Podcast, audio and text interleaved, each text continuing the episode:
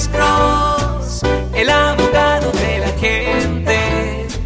Cuando te arrestan de repente, Alex Cross te ayudará. Alfonso, buenas tardes. Su pregunta para el abogado Alexander Cross. Tenemos cinco minutos ya para irnos. Eh, sí, Alfonso, gracias. Eh, perdón, este, me llamo Alfonso. Mire, este, quería preguntar, quería decir una pregunta yo así un poco simple. Sí, ¿cuál es su pregunta, señor? ¿Cuál es su pregunta? Una persona, una persona, una, una pareja estaban en, eh, pues ahí en su casa y como son aquí vecinos poco cortos, Sí. se está- estaba viendo alguna controversia y un pleito. Había un El- pleito. La señora le estaba naqueando bien duro al amigo, al señor, y, y él pues eh, hasta que no aguantó, ¿no? Levan- levantó las manos, le pegó a ella y entonces ella sí llamó a la policía Ok, ajá. y se lo llevaron a él. Digo, en ese caso, ¿cómo está el asunto ahí? Es una cosa bien tonta, pero lo veo muy frecuente.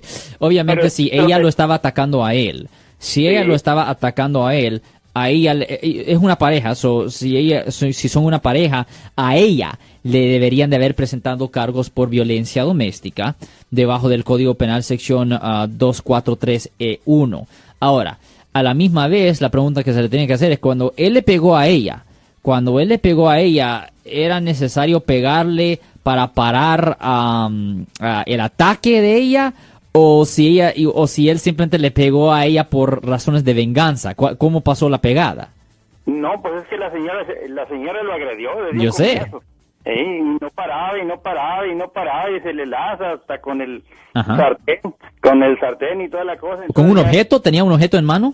Sí, pues ya Oh, no- wow, pues, ok, pues ya se puso, la, cosa- la cosa se puso más seria, pues, porque si le está, porque si ella le está pegando con un objeto sólido, ya estamos hablando de asalto con arma. Ahora, no es arma de fuego, obviamente, pero es asalto con arma. Si usted le pega a una persona con cualquier objeto sólido, un, un control de remoto, un teléfono, una silla, cualquier cosa, eso es considerado asalto con arma. Ah, no es de fuego, pero es todavía un arma.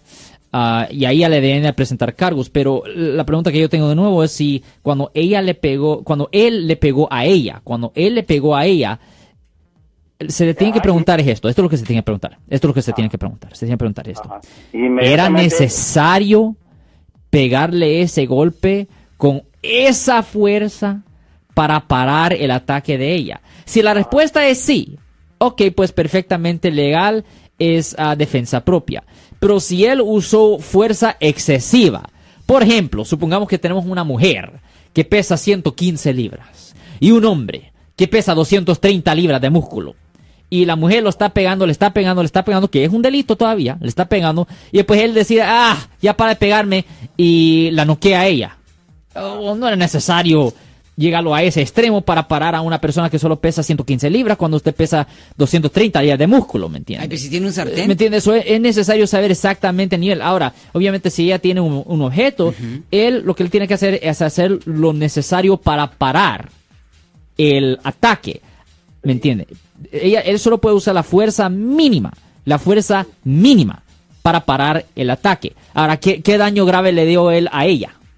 No, pues la tumbó y la tumbó, le dio una bofetada Sí. para poder parar. Entonces ella cuando, cuando sintió la agresión, ella no tomó en cuenta lo que ella estaba haciendo, pero sí tomó en cuenta lo que él le hizo. Ajá, exactamente. De parar, y se, la Ya. llevó- se lo llevaron a él. Ya, so- ¿Cómo está la onda? Pues? So, es la cosa, ¿me entiende?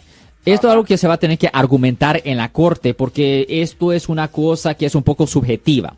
Porque, porque lo que se tiene que argumentar es si era necesario darle esa bofetada para parar el ataque de ella. Ahora, ella, definitivamente a ella le tienen que presentar cargos. A ella le tienen que, la- le tienen que presentar cargos, definitivamente. Pero la pregunta que yo tengo es si es necesario presentarle cargos a él, ¿me entiende? Porque él potencialmente se puede zafar. So, lo que es necesario hacer es que un abogado entre al caso, se tiene que submitir declaraciones de no culpable y se tiene que ordenar copias del reporte de la policía y cualquier otra evidencia física que ellos tengan, cualquier grabación, CDs, DVDs, fotos, videos, declaraciones, todo eso se tiene que ordenar. ¿Usted sabe si su amigo o el señor, mejor decir, habló con la policía, sí o no? Pues ya no supe si, lo, si habló, pero se lo llevaron. No, yo sé, pero él habló con la policía. Sí, seguro, seguramente. Lo que- porque le voy a decir una cosa. Es, es- es mucho más fácil que le presenten cargos al hombre que a la mujer, porque a los fiscales, honestamente, a los fiscales no les importan si las personas son inocentes o culpables.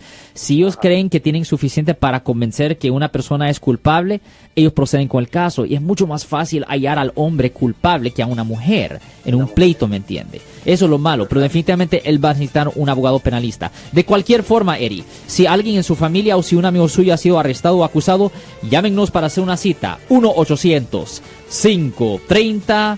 1800. Yo soy el abogado Alexander Cross. Nosotros somos abogados de defensa criminal. Right. Le ayudamos a las personas que han sido arrestadas y acusadas por haber cometido delitos. Si alguien en su familia o si un amigo suyo ha sido arrestado o acusado, llámanos para hacer una cita gratis. Llámenos para hacer una cita. Ese número es el 1 800 530 1800. Estamos aquí en toda la área de la Bahía. 1-800-530-1800. Y como siempre, por casos criminales, casos penales, damos la primera cita gratis en nuestra oficina. Siempre estamos aquí todos los martes y viernes a las 12 y 35 respondiendo a sus preguntas con respecto a los casos penales. Y también nos pueden hacer preguntas en nuestra página de Facebook Live. Doctor Alex, abogado de nuevo, 1-800-530-1800, Marco. Bueno, vamos a llamada telefónica, pero ya fuera.